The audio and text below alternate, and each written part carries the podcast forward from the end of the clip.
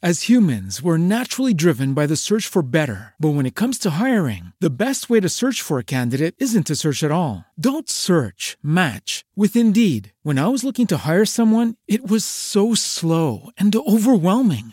I wish I had used Indeed. If you need to hire, you need Indeed. Indeed is your matching and hiring platform with over 350 million global monthly visitors, according to Indeed data, and a matching engine that helps you find quality candidates fast. Ditch the busy work. Use Indeed for scheduling, screening, and messaging so you can connect with candidates faster. And Indeed doesn't just help you hire faster. 93% of employers agree Indeed delivers the highest quality matches compared to other job sites, according to a recent Indeed survey. And listeners of this show will get a $75 sponsored job credit to get your jobs more visibility at Indeed.com slash podcast. That's Indeed.com slash podcast. Terms and conditions apply.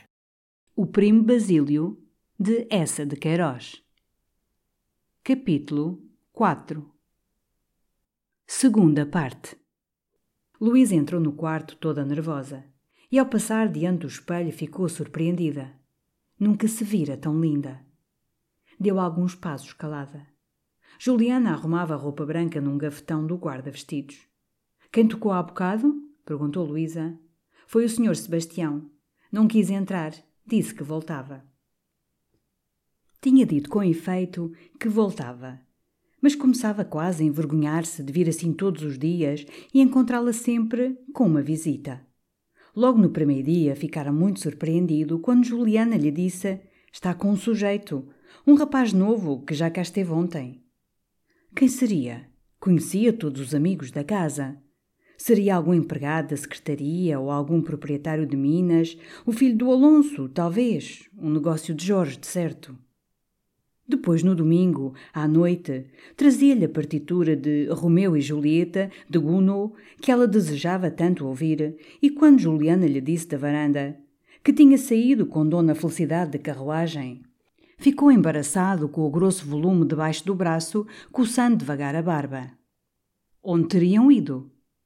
Lembrou-se do entusiasmo de Dona Felicidade pelo teatro de Dona Maria. Mas irem sós, naquele calor de julho, ao teatro. Enfim, era possível. Foi ao Dona Maria.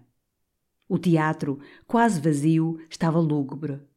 Aqui além, em algum camarote, uma família feia perfilava-se, com cabelos negríssimos carregados de postiços, gozando soturnamente a sua noite de domingo.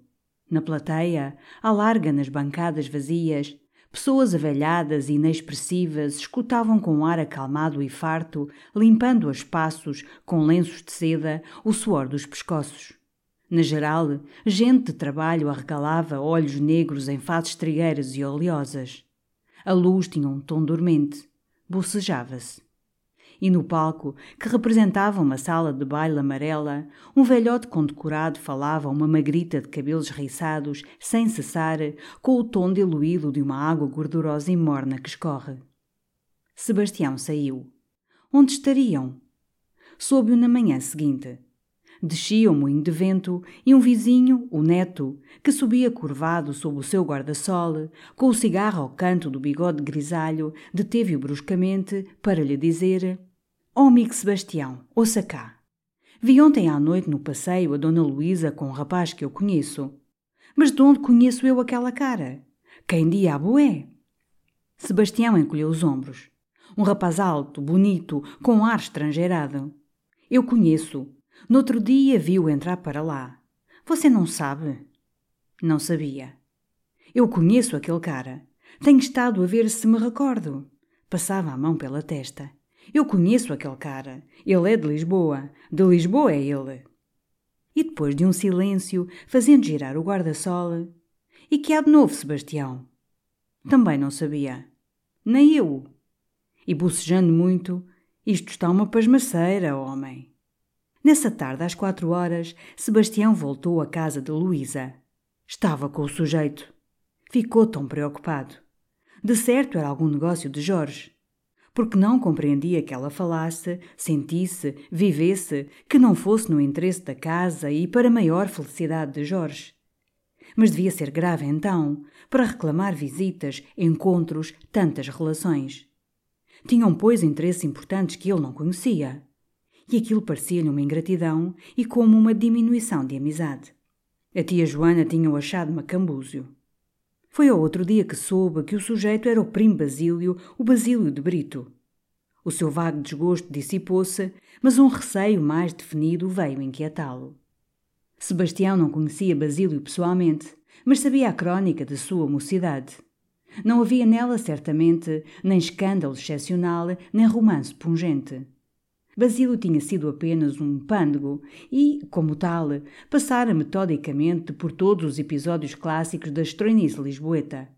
Partidas de monte até de madrugada com ricaços do Alentejo, uma tipóia despedaçada num sábado de touros, ceias repetidas com alguma velha lola em uma antiga salada de lagosta, algumas pegas aplaudidas em Salvaterra ou na Alhandra, noitadas de bacalhau e colares nas tabernas fadistas, muita guitarra, socos bem jogados à face atônita de um polícia e uma profusão de gemas de ovos nas glórias do intrudo.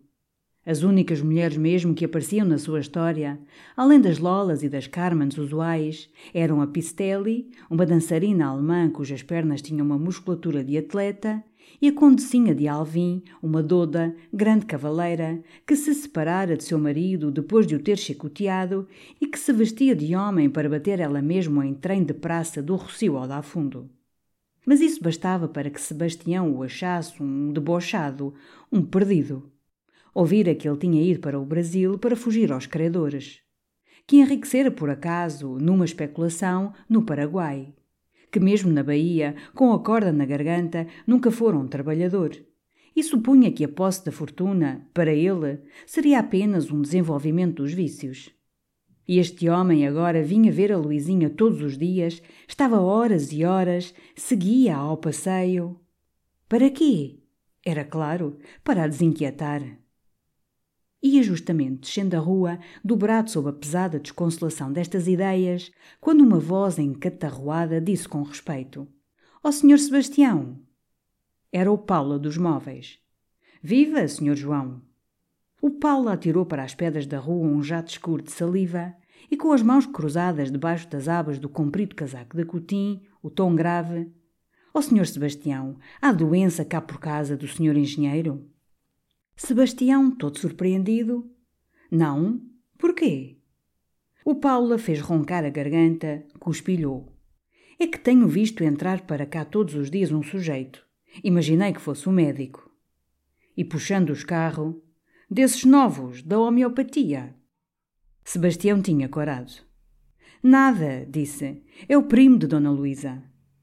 Ah, fez o Paula, pois pensei que era desculpar, Sr. Sebastião e curvou-se respeitosamente. Já temos falatório, foi pensando Sebastião. E entrou em casa, descontente. Morava ao fundo da rua, num prédio seu, de construção antiga, com quintal. Sebastião era só.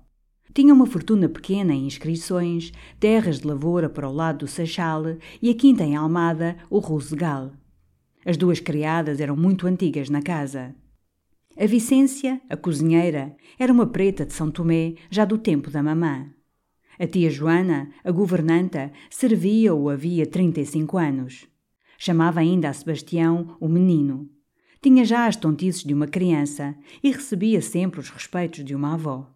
Era do Porto, do Porto, como ela dizia, porque nunca perdera o seu acento minhuto. Os amigos de Sebastião chamavam-lhe uma velha de comédia. Era baixinha e gorda, com um sorriso muito bondoso. Tinha os cabelos alvos como uma estriga, atados no alto num rolinho com um antigo pente de tartaruga. Trazia sempre um vasto lenço branco muito asseado, traçado sobre o peito. E todo o dia passarinhava pela casa, com o seu passinho arrastado, fazendo tilintar os molhos de chaves, resmungando provérbios, tomando rapé de uma caixa redonda, em cuja tampa se lascava o desenho abonecado da ponte pêncil do Porto. Em toda a casa havia um tom caturra e doce. Na sala de visitas, quase sempre fechada, o vasto canapé, as poltronas tinham o ar empertigado do tempo do Senhor Dom José I e os estofos de damasco vermelho desbotado lembravam a pompa de uma corte decrépita. Das paredes da sala de jantar pendiam as gravuras das primeiras batalhas de Napoleão, onde se vê invariavelmente, numa iminência, o cavalo branco, para o qual galopa desenfreadamente do primeiro plano o sardo, brandindo um sabre. Sebastião dormia os seus sonos de sete horas, sem sonhos, numa velha barra de pau preto torneado.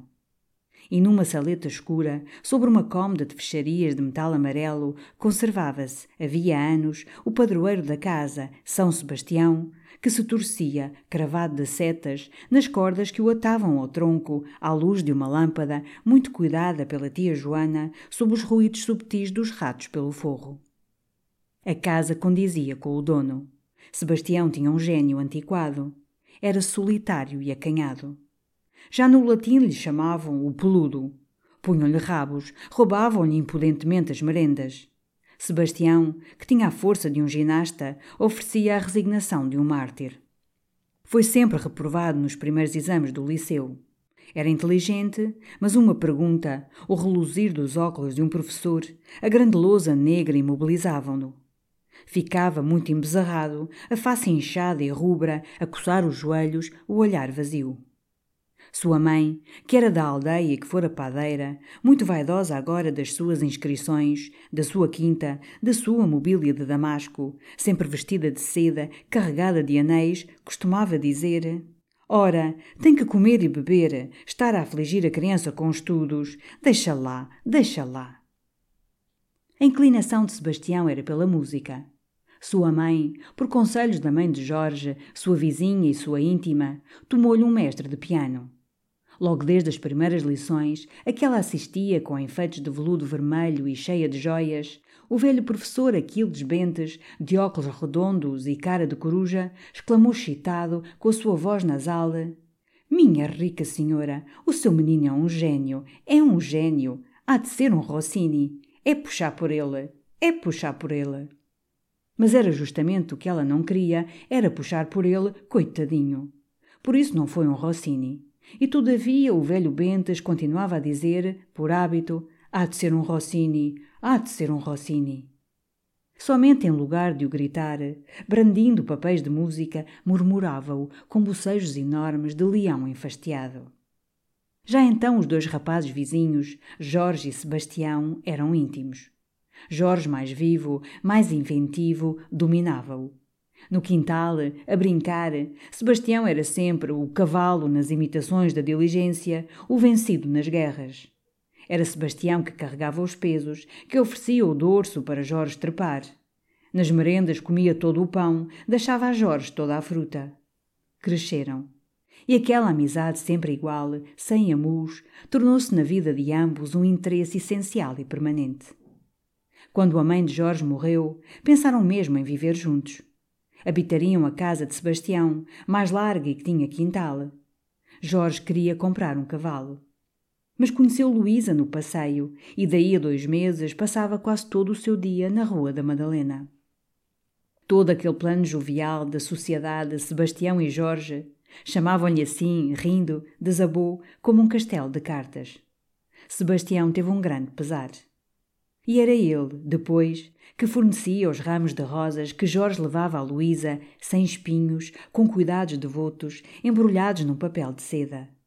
Era ele que tratava dos arranjos do ninho, ia apressar os estufadores, discutir preços de roupas, vigiar o trabalho dos homens que pregavam os tapetes, conferenciar com a inculcadeira, cuidar dos papéis do casamento.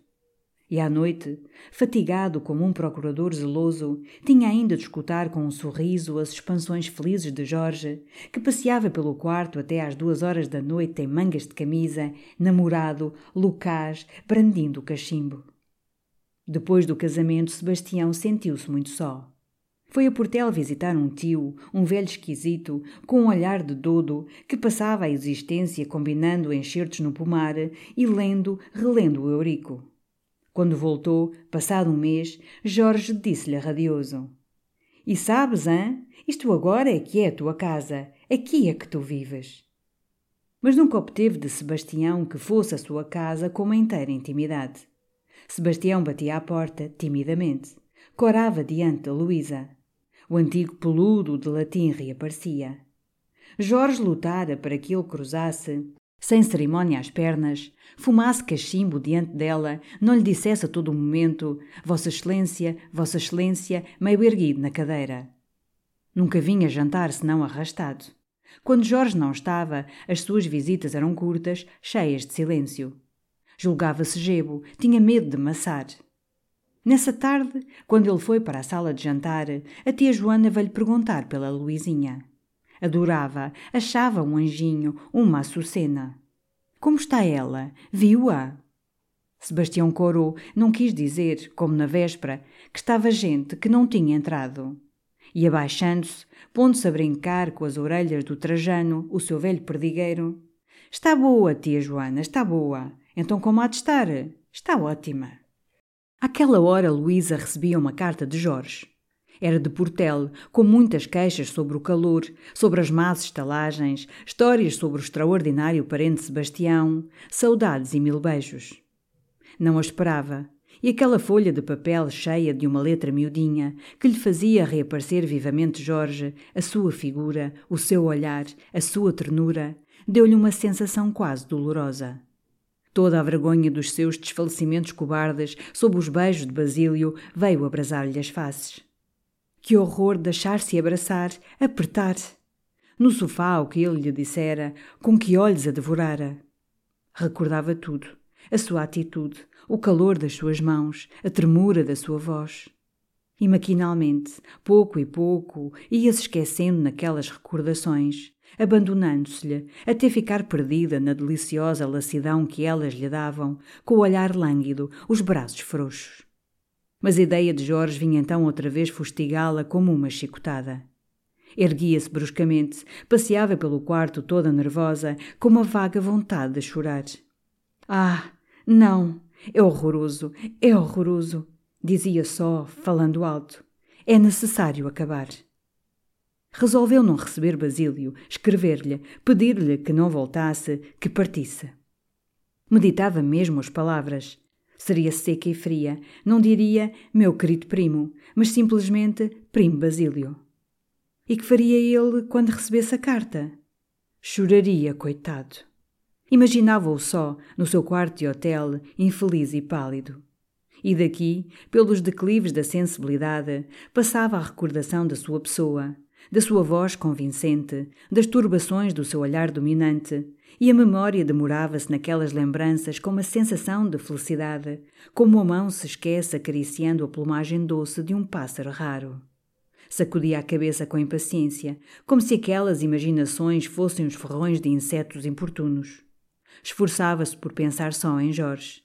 Mas as ideias más voltavam, mordiam-na, e achava-se desgraçada, sem saber o que queria, com vontades confusas de estar com Jorge, de consultar Leopoldina, de fugir para longe, ao acaso.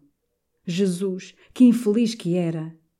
E do fundo da sua natureza de preguiçosa vinha-lhe uma indefinida indignação contra Jorge, contra Basílio, contra os sentimentos, contra os deveres, contra tudo o que a fazia agitar-se e sofrer. Que a não secasse em santo Deus! Depois de jantar, à janela da sala, ficou a reler a carta de Jorge. Pôs-se a recordar de propósito tudo o que encantava nele, do seu corpo e das suas qualidades. E juntava ao acaso argumentos, uns de honra, outros de sentimento, para o amar, para o respeitar. Tudo era por ele estar fora, na província. Se ele ali estivesse ao pé dela. Mas tão longe, ia demorar-se tanto e ao mesmo tempo, contra a sua vontade, a certeza daquela ausência dava-lhe uma sensação de liberdade. A ideia de se poder mover à vontade nos desejos, nas curiosidades, enchia-lhe o peito de um contentamento largo como uma lufada de independência. Mas enfim, vamos, de que lhe servia estar livre, só? E de repente tudo o que poderia fazer, sentir, possuir, lhe aparecia numa perspectiva longa que fulgurava. Aquilo era como uma porta, subitamente aberta e fechada, que deixa entrever, num relance, alguma coisa de indefinido, de maravilhoso, que palpita e faísca. Oh, estava doda, de certo. Escureceu. Foi para a sala, abriu a janela. A noite estava quente e espessa, com um ar de eletricidade e de trovoada. Respirava mal, olhava para o céu, desejando alguma coisa fortemente, sem saber o quê. O moço do padeiro embaixo, como sempre, tocava o fado. Aqueles sons banais entravam-lhe agora na alma, com a brandura de um bafo quente e a melancolia de um gemido. Encostou a cabeça à mão com uma lassidão. Mil pensamentozinhos corriam-lhe no cérebro como os pontos de luz que correm num papel que se queimou. Lembrava-lhe sua mãe, o chapéu novo que lhe mandara Madame François, o tempo que faria em Sintra, a doçura das noites quentes sob a escuridão das ramagens.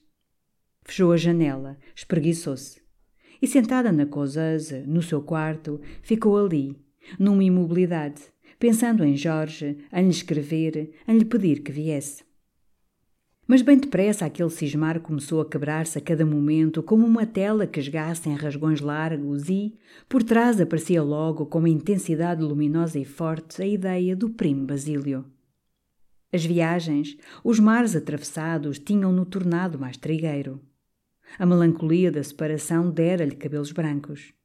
Tinha sofrido por ela, dissera. E no fim, onde estava o mal?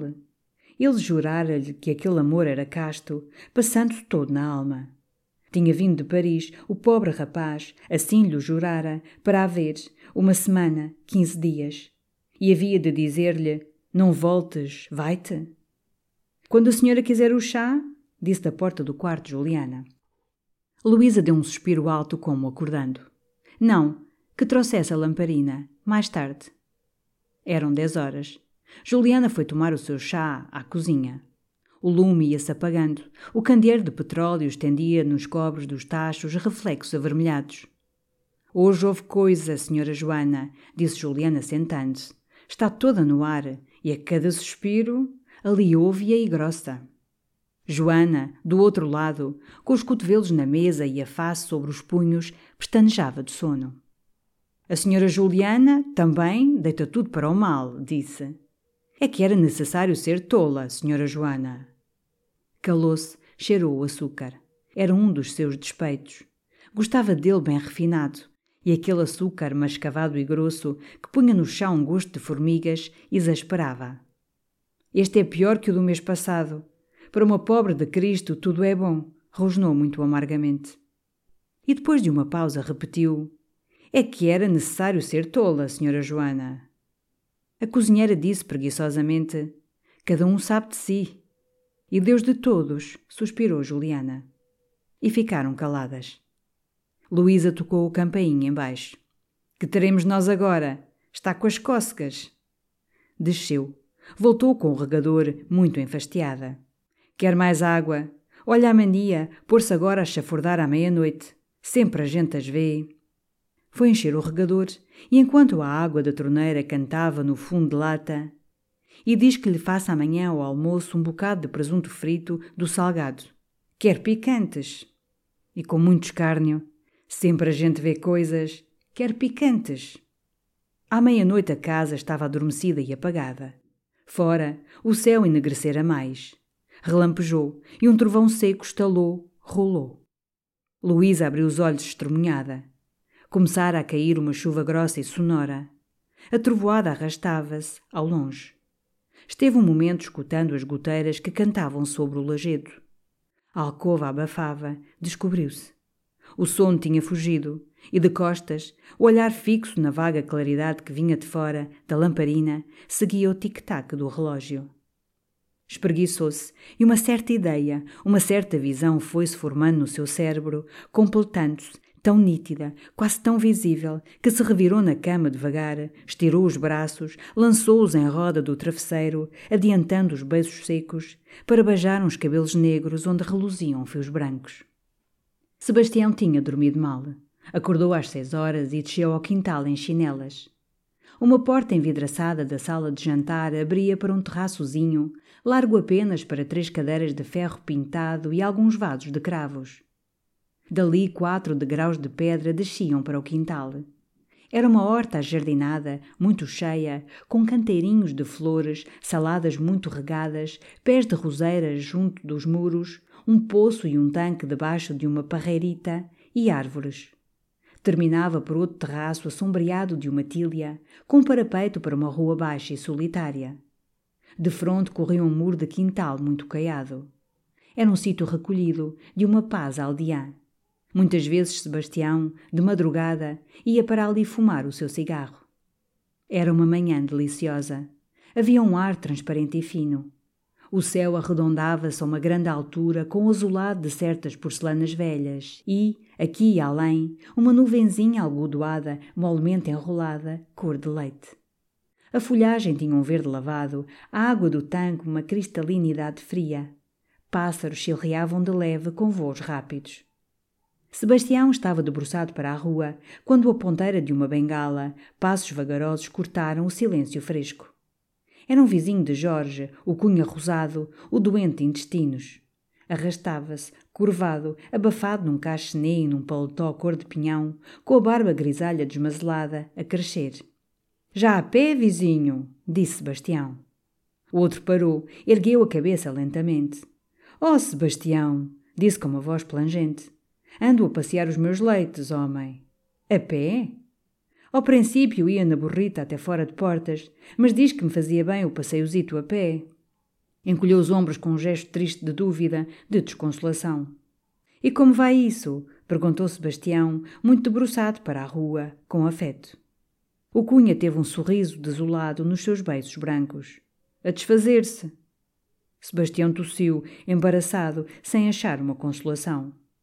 Mas o doente, com as duas mãos apoiadas à bengala, uma súbita radiação de interesse no olhar amortecido. Ó oh, Sebastião, um rapaz alto que eu tenho visto todos estes dias entrar para a casa do Jorge é o Basílio de Brito, pois não é? O primo da mulher, o filho do João de Brito. É sim, porquê? O Cunha fez Ah, ah, com uma grande satisfação. Bem dizia eu, exclamou, bem dizia eu. E aquela teimosa que não, que não. E então explicou com uma tagarelice súbita e cansaços de voz. O meu quarto é para a rua. E todos os dias, como eu estou quase sempre pela janela para esparecer, tenho visto aquele rapaz, a modo estrangeirado, entrar para lá todos os dias. Este é o Basílio de Brito, disse eu. Mas a minha mulher que não, que não. Que diabo, homem! Eu tinha quase a certeza. Não conheço eu outra coisa. Até ele esteve para casar com a Dona Luísa. Oh, eu sei essa história na ponta dos dedos. Morava ela na Rua da Madalena. Sebastião disse vagamente: Pois é, é o Brito. Bem, dizia eu. Ficou um momento imóvel, fitando o chão e refazendo uma voz dolente. Pois, vou-me arrastando até casa. Suspirou e, arregalando os olhos, quem me dera a sua saúde, Sebastião. E dizendo adeus, com um gesto da mão calçada de luva de casemira escura, afastou-se, curvado, rente do muro, conchegando com o braço ao ventre o seu largo paletó cor de pinhão. Sebastião entrou preocupado. Todo o mundo começava a reparar, hein? Pudera. Um rapaz novo, já nota, vir todos os dias de trem, estar duas, três horas. Uma vizinhança tão chegada, tão maligna. Ao começo da tarde saiu, Teve vontade de procurar Luísa, mas sem saber porquê, sentia um grande acanhamento. Como que receava encontrá-la diferente ou com outra expressão. E subia a rua devagar, sob o seu guarda-sol, hesitando, quando um cupê que descia a trote largo veio parar à porta de Luísa. Um sujeito saltou rapidamente, atirou o charuto, entrou. Era alto, com o bigode levantado, trazia uma flor no peito. Devia ser o primo Basílio, pensou. O cocheiro limpou o suor da testa e, cruzando as pernas, pôs-se a enrolar um cigarro. Ao ruído do trem, o Paulo apostou-se logo à porta, de boné carregado, as mãos enterradas no bolso, com olhares de revés. A carvoeira de fronte, imunda, disforme de obesidade e de prenhez, veio embasbacar com um pasmo lorpa na face oleosa. A criada do doutor abriu precipitadamente a vidraça. Então o Paulo atravessou rapidamente a rua faiscante de sol, entrou no estanco. Daí a um momento apareceu à porta com a estanqueira de carão viúvo. E cochichavam, cravavam olhares pérfidos nas varandas de Luísa, no cupê. O Paula, dali, arrastando as chinelas de tapete, foi segredar com a carvoeira, provocou-lhe uma risada que lhe sacudia a massa do seio. E foi enfim estacar à sua porta entre um retrato de Dom João VI e duas velhas cadeiras de couro, assobiando com júbilo. No silêncio da rua ouvia-se num piano, a compasso de estudo, a oração de uma virgem. Sebastião, ao passar, olhou maquinalmente para as janelas de Luísa. Rico calor, senhor Sebastião, observou Paula curvando-se. É um regalo estar à fresca. Luísa e Basílio estavam tranquilos, muito felizes na sala, com as portadas meio cerradas, numa penumbra doce. Luísa tinha aparecido roupão branco, muito fresca, com um bom cheiro de água de alfazema. Eu venho assim mesmo, disse ela, não faço cerimônias. Mas assim é que ela estava linda, assim é que a queria sempre, exclamava Basílio muito contente, como se aquele roupão de manhã fosse já uma promessa da sua nudez. Vinha muito tranquilo, afetava um tom de parente. Não a inquietou com palavras veementes, nem com gestos desejosos. Falou-lhe do calor, de uma zarzuela que vira na véspera, de velhos amigos que encontrara, e disse-lhe apenas que tinha sonhado com ela. O quê? Que estavam longe, numa terra distante, que devia ser a Itália, tantas as estátuas que havia nas praças, tantas as fontes sonoras que cantavam nas bacias de mármore. Era num jardim antigo, sobre um terraço clássico. Flores raras transbordavam de vasos florentinos. Pousando sobre as balaustradas esculpidas, pavões abriam as caudas e ela arrastava devagar sobre as lajes quadradas a cauda longa do seu vestido de veludo azul. De resto, dizia, era um terraço como o de São Donato, a vila do príncipe Demidoff, porque lembrava sempre as suas intimidades ilustres e não se descuidava de fazer reluzir a glória das suas viagens. E ela tinha sonhado? Luísa corou. Não, tinha tido muito medo da trovoada. Tinha ouvido a trovoada, ele, Estava a cear no Grêmio quando trovejou. Costumas cear? Ele teve um sorriso infeliz. Cear. Se se podia chamar ceia, ir ao Grêmio, rilhar um bife córneo e tragar um colar espeçonhento. E fitando-a, por tua causa, ingrata. Por sua causa? Por quem então? Porque vim eu a Lisboa? Porque deixei Paris? Por causa dos teus negócios? Ele encarou-a severamente. Obrigado, disse, curvando-se até ao chão. E a grandes passadas pela sala soprava violentamente o fumo do seu charuto. Veio sentar-se bruscamente ao pé dela. Não, realmente era injusta. Se estava em Lisboa, era por ela. Só por ela.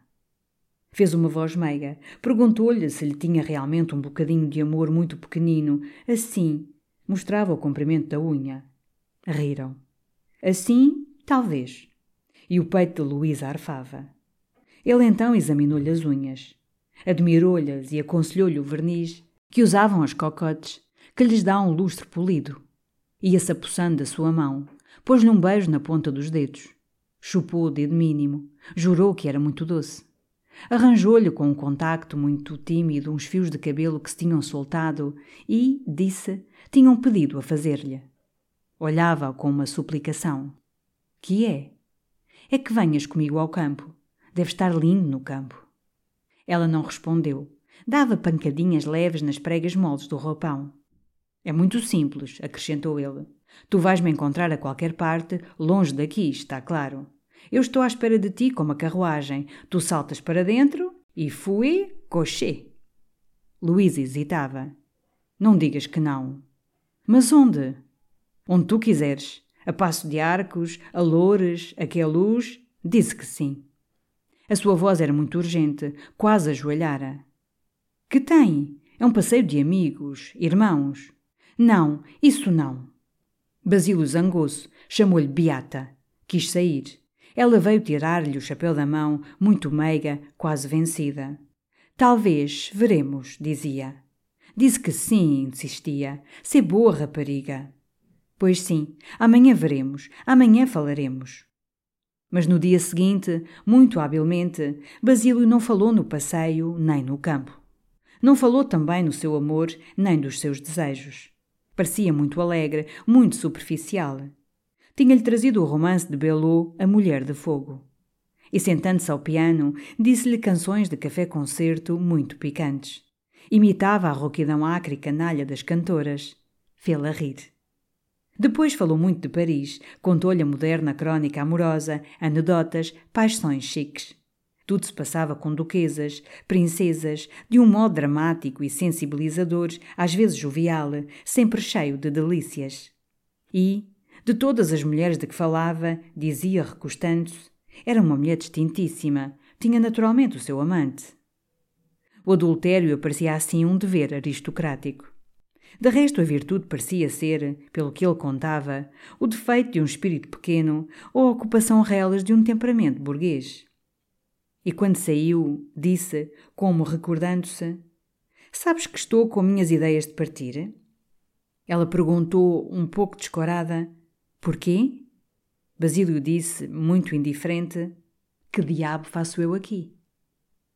Esteve um momento a fitar o tapete, deu um suspiro e, como dominando-se: Adeus, meu amor. E saiu. Quando nessa tarde Luísa entrou na sala de jantar, levava os olhos vermelhos. Foi ela no dia seguinte que falou do campo. Queixou-se do contínuo calor da seca de Lisboa. Como devia estar lindo em Sintra. És tu que não queres, acudiu ele. Podíamos fazer um passeio adorável. Mas tinha medo, podiam ver. O quê? Num cupê fechado, com os estores descidos? Mas então era pior que estar numa sala, era abafar numa buceta. Mas não, iam a uma quinta. Podiam ir às alegrias, à quinta de um amigo dele que estava em Londres. Só viviam lá os caseiros, era ao pé dos olivais, era lindo. Belas ruas de loureiros, sombras adoráveis. Podiam levar gelo, champanhe. Vem, disse bruscamente, tomando-lhe as mãos. Ela corou. Talvez. No domingo veria. Basílio conservava-lhe as mãos presas. Os seus olhos encontraram-se, umedeceram-se. Ela sentiu-se muito perturbada. Desprendeu as mãos. Foi abrir as vidraças ambas, dar à sala uma claridade larga como uma publicidade. Sentou-se numa cadeira ao pé do piano, receando a penumbra, o sofá, todas as cumplicidades. E pediu-lhe que cantasse alguma coisa, porque já temia as palavras tanto como os silêncios. Basílio cantou a Medjé, a melodia do Gounod, tão sensual e perturbadora. Aquelas notas quentes passavam-lhe na alma como bafos de uma noite elétrica. E quando Basílio saiu, ficou sentada, quebrada, como depois de um excesso. Sebastião tinha estado nos últimos três dias em Almada, na quinta do Rosegal, onde trazia obras. Voltara na segunda-feira cedo e, pelas dez horas, sentado no poial da janela de jantar que abria para o terraçozinho, esperava o seu almoço, brincando com o rolim, o seu gato, amigo e confidente da ilustre Vicência, nédio como um perlado, ingrato como um tirano. A manhã começava a aquecer. O quintal estava já cheio de sol. Na água do tanque, sob a parreira, claridades espelhadas e trêmulas faiscavam. Nas duas gaiolas os canários cantavam estridentemente. A tia Joana, que andava a arranjar a mesa do almoço muito calada, pôs então a dizer com a sua vozinha arrastada e minhota Ora esteve aí ontem a Gertrudes, a do doutor, com os palratórios, como as tontices. A respeito de quê, tia Joana? perguntou Sebastião. A respeito de um rapaz que diz que vai agora todos os dias à casa da Luizinha. Sebastião ergueu-se logo. Que disse ela, tia Joana? A velha assentava a toalha devagar com a sua mão gorducha espalmada. Esteve aí a palrar. Quem seria? Quem não seria? Diz que é um perfeito rapaz. Vem todos os dias. Vem de trem, vai de trem.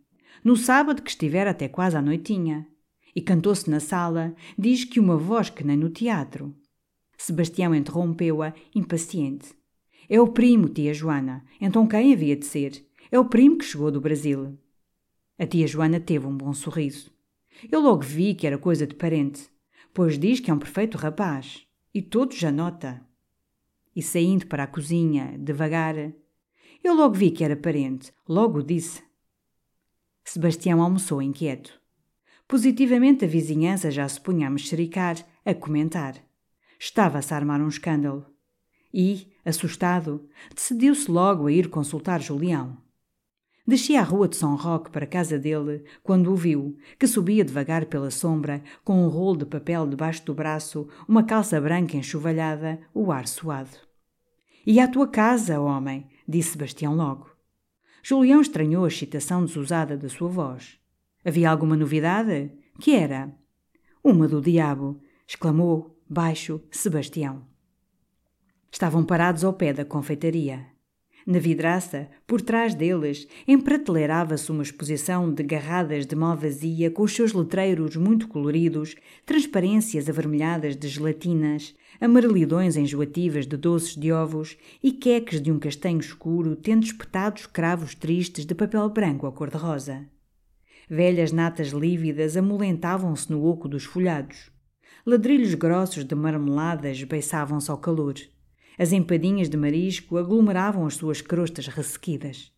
E no centro, muito proeminente numa travessa, enroscava-se uma lampreia de ovos medonha e bujuda, com o ventre de um amarelo ascuroso, o dorso malhado de arabescos de açúcar, a boca escancarada.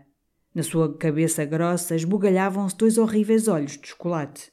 Os seus dentes de amêndoa ferravam-se numa tangerina de chila. E em torno do monstro espapado moscas voaçavam. Vamos ali para o café, disse Julião. Aqui na rua Arte. Tenho estado apoquentado, ia dizendo Sebastião, muito apoquentado. Quero falar-te. No café, o papel azul ferrete e as meias portas fechadas abatiam a áspera intensidade da luz, davam uma frescura calada. Foram-se sentar ao fundo. Do outro lado da rua, as fachadas muito caiadas brilhavam com uma radiação faiscante. Por trás do balcão, onde reluziam garrafas de cristal, um criado jaquetão, estremunhado e esguedelhado, cabeceava de sono. Um pássaro chilreava dentro. Sentia-se o bater espaçado das bolas do bilhar através de uma porta de baeta verde. Às vezes o pregão de um cangalheiro na rua sobressaía, e todos estes sons, por momentos, se perdiam no ruído forte do descer de um trem travado. De fronte deles um sujeito de ar debochado lia um jornal. As suas melenas grisalhas colavam-se a um crânio amarelado. O bigode tinha tons queimados do cigarro. E das noitadas ficaram-lhe uma vermelhidão inflamada nas pálpebras. De vez em quando erguia preguiçosamente a cabeça, atirava para o chão areado um jato escuro de saliva, dava uma sacudidela triste ao jornal e tornava a fitá-lo com um olhar infeliz. Quando os dois entraram e pediram carapinhadas, abaixou-lhes gravemente a cabeça. Mas o que é então? perguntou logo Julião. Sebastião chegou-se mais para ele. É por causa lá da nossa gente, por causa do primo, disse baixo. E acrescentou: Tu viste-lo, hã? A lembrança repentina da sua humilhação na sala de Luísa trouxe um rubor às faces de Julião. Mas muito orgulhoso, disse secamente: Vi. E então? Pareceu-me um asno, exclamou, não se contendo. É um extravagante, disse com terror Sebastião. Não te pareceu, hã? Pareceu-me um asno, repetiu. Umas maneiras, uma afetação, um alambicado. A olhar muito para as meias, umas meias ridículas de mulher. E com um certo sorriso azedado, eu mostrei-lhe francamente as minhas botas. Estas, disse, apontando para os botins mal engraxados, tenho muita honra nelas, são de quem trabalha porque publicamente costumava gloriar-se de uma pobreza que intimamente não cessava de o humilhar. E remexendo devagar a sua carapinhada, uma besta, resumiu. Tu sabes que ele foi namoro da Luísa? Disse Sebastião, baixo, como assustado da gravidade da confidência. E respondendo logo ao olhar surpreendido de Julião, sim, ninguém o sabe, nem Jorge. Eu soube-o há pouco, há meses. Foi, estiveram para casar. Depois o pai faliu, ele foi para o Brasil e de lá escreveu a romper o casamento. Julião sorriu e, encostando a cabeça à parede, mas isso é o enredo da Eugénia Grandet, Sebastião. Estás-me a contar o romance de Balzac. Isso é Eugénia Grandet. Sebastião fitou-o espantado. Ora, não se pode falar sério contigo. Dou-te a minha palavra de honra, acrescentou vivamente. Vá, Sebastião, vá, dize. Houve um silêncio. O sujeito calvo, agora, contemplava o estuque do teto sujo do fumo dos cigarros e do pousar das moscas. E, com a mão sapuda, de tom pegajoso, cofiava amorosamente as repas. No bilhar vozes altercavam. Sebastião, então, como tomado de uma resolução, disse bruscamente: E agora vai lá todos os dias, não sai de lá. Julião afastou-se na banqueta e encarou-o. Tu queres me dar a entender alguma coisa, Sebastião? E com uma vivacidade quase jovial, o primo atira-se? Aquela palavra escandalizou Sebastião. Oh, Julião! E severamente, com essas coisas não se brinca. Julião encolheu os ombros. Mas está claro que se atira, exclamou. És de bom tempo ainda. Está claro que sim. Namorou a solteira, agora quer e a casada. Fala baixo, acudiu Sebastião. Mas o criado dormitava e o sujeito calvo tinha recaído na sua leitura fúnebre. Julião baixou a voz. Mas é sempre assim, Sebastião. O primo Basílio tem razão. Quer o prazer sem a responsabilidade. Riu-se. Estava radioso. As palavras, as pilhérias vinham-lhe com abundância. Há um marido que a veste, que a calça, que a alimenta, que a engoma, que a vela se está doente, que a atura se ela está nervosa, que tem todos os encargos, todos os tédios, todos os filhos, todos, todos os que vivem, sabes a lei. Por consequência, o primo não tem mais que chegar, bater ao ferrolho, encontra asseada, fresca, apetitosa à custa do marido e Teve um risinho, recostou-se com uma grande satisfação, enrolando deliciosamente o cigarro, regozijando-se no escândalo. É ótimo, acrescentou. Todos os primos raciocinam assim. Basílio é primo, logo. Sabes o silogismo, Sebastião. Sabes o silogismo, menino. Gritou, dando-lhe uma palmada na perna. É o diabo, murmurou Sebastião cabisbaixo. Mas revoltando-se contra a suspeita que o ia dominando, mas tu supões que uma rapariga de bem. Eu não suponho nada, acudiu Julião. Fala baixo, homem. Eu não suponho nada, repetiu Julião baixinho. Eu afirmo o que ele faz. Agora ela. E acrescentou com uma secura, como é uma rapariga honesta. Se é, exclamou Sebastião, batendo uma punhada na pedra da mesa. Pronto, cantou arrastadamente o moço. O velho calvo ergueu-se logo mas vendo que o criado se recolhia ao balcão bocejando e que os dois continuavam a remexer a sua carapinhada, encostou os cotovelos à mesa, salivou para longe e, puxando o jornal, deixou-lhe cair em cima um olhar desolado. Sebastião disse, então, com tristeza: A questão não é por ela, a questão é pela vizinhança. Ficaram um momento calados. A altercação de vozes no bilhar crescia. Mas, disse Julião, como saindo de uma reflexão, a vizinhança? Como a vizinhança? Sim, homem. Vem entrar para lá o rapaz. Vem de tipóia, faz um escândalo na rua. Já se fala. Já vieram como xericos à tia Joana. Há dias encontrei um neto que reparou. O Cunha também. O homem dos trastes, embaixo, não se faz nada que ele não dê fé. São umas línguas de tremer. Há dias ia eu a passar quando o primo se apiou da carruagem para entrar e foram logo conciliabos na rua, olhadelas para a janela. O diabo! Vai lá todos os dias. Sabem que o Jorge está no Alentejo. Está duas e três horas. É muito sério, é muito sério. Mas ela então é tola. Não vê o mal. Julião encolheu os ombros, duvidando. Mas a porta de baeta do bilhar abriu-se. Um homem hercúleo, de bigode negro, muito escarlate, saiu bruscamente e, parando, segurando a porta aberta, gritou para dentro: E fique sabendo que havia de encontrar homem. Uma voz grossa, do bilhar, respondeu-lhe uma obscenidade. O sujeito hercúleo atirou a porta, furioso. Atravessou o café resfolgando, apoplético. Um rapaz chupado, de jaquetão de inverno e calça branca, seguia-o com um ar gingado. O que eu devia fazer, exclamava o agigantado, brandindo o punho, era quebrar a cara àquele pulha. O rapaz chupado dizia, com doçura e servilismo, bamboleando-se, questões não servem para nada, Sr. Correia. É que eu sou muito prudente, berrou o Hercúleo. É que me lembro que tenho mulher e filhos, se não bebia-lhe o sangue. E saindo, a sua voz roncante perdeu-se no rumor da rua. O criado, muito pálido, tremia dentro do balcão. E o sujeito calvo, que erguera a cabeça, teve um sorriso de tédio e retomou tristemente o jornal. Sebastião, então, disse refletindo: Não te parece que seria bom avisá-la? Julião encolheu os ombros, soltou uma baforada de fumo. Diz alguma coisa, implorou Sebastião. Tu não ias falar-lhe, hã? Eu! exclamou Julião com um aspecto que repelia a ideia. Eu! Estás dodo. Mas que te parece, enfim? E a voz de Julião tinha quase uma aflição. Julião hesitou. Vai se quiseres. Diz-lhe que se tem reparado. Enfim, eu não sei, meu amigo. E pôs-se a chupar o seu cigarro. Aquele mutismo afetou Sebastião. Disse com desconsolação: Homem, vim-te pedir um conselho. Mas que diabo queres tu? E a voz de Julião irritava-se. A culpa é dela. É dela, insistiu, vendo o olhar de Sebastião.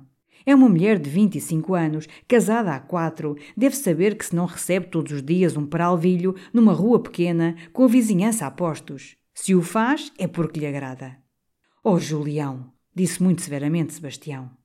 E dominando-se, com a voz comovida, não tens razão, não tens razão. Calou-se muito magoado. Julião levantou-se. Amigo Sebastião, eu digo o que penso, tu fazes o que entendes. Chamou o criado. Deixa, disse Sebastião precipitadamente, pagando. Iam sair. Mas então o sujeito calvo, atirando o jornal, arremessou-se para a porta, abriu-a, curvou-se e estendeu a Sebastião um papel enxovalhado. Sebastião, surpreendido, leu alto, maquinalmente. O abaixo-assinado, antigo empregado da nação, reduzido à miséria, Fui íntimo amigo do nobre Duque de Saldanha, gemeu chorosamente, com uma rouquidão, o sujeito calvo. Sebastião corou, cumprimentou, meteu-lhe na mão duas placas de cinco tostões, discretamente. O sujeito dobrou profundamente o espinhaço e declamou com uma voz cava: Mil agradecimentos a Vossa Excelência, Senhor Conde. Enjoy all your favorite sports like never before at BetMGM. Sign up using code CHAMPION and receive up to $1,500 back in bonus bets if you don't win your first bet. When you register with BetMGM, you'll get instant access to a variety of parlay selection features, live betting options, and the best daily promotions in the business. And with BetMGM at your fingertips, every play and every game matters more than ever. Remember to use code CHAMPION and receive up to $1,500 back in bonus bets if you don't win your first bet. Place your money line, prop, or parlay bets with the king of sportsbooks today. BetMGM and GameSense remind you to play responsibly. See BetMGM.com for terms. 21 plus only, Virginia only. New customer offer, subject to eligibility requirements. Rewards are non withdrawable bonus bets that expire in seven days. Gambling problem? Call 1 800 Gambler. Promotion, promotional offer not available in Washington, D.C. As humans, we're naturally driven by the search for better. But when it comes to hiring, the best way to search for a candidate isn't to search at all. Don't search, match with Indeed. When I was looking to hire someone, it was so slow and overwhelming. I wish I had used Indeed. If you need to hire, you need Indeed. Indeed is your matching and hiring platform with over 350 million global monthly visitors, according to Indeed data, and a matching engine that helps you find quality candidates fast. Ditch the busy work. Use Indeed for scheduling, screening, and messaging so you can connect with candidates faster. And Indeed doesn't just help you hire faster. 93% of employers agree Indeed delivers the highest quality matches compared to other job sites, according to a recent Indeed survey. And listeners of this show will get a $75 sponsored job credit to get your jobs more visibility at Indeed.com slash podcast. That's Indeed.com slash podcast. Terms and conditions apply.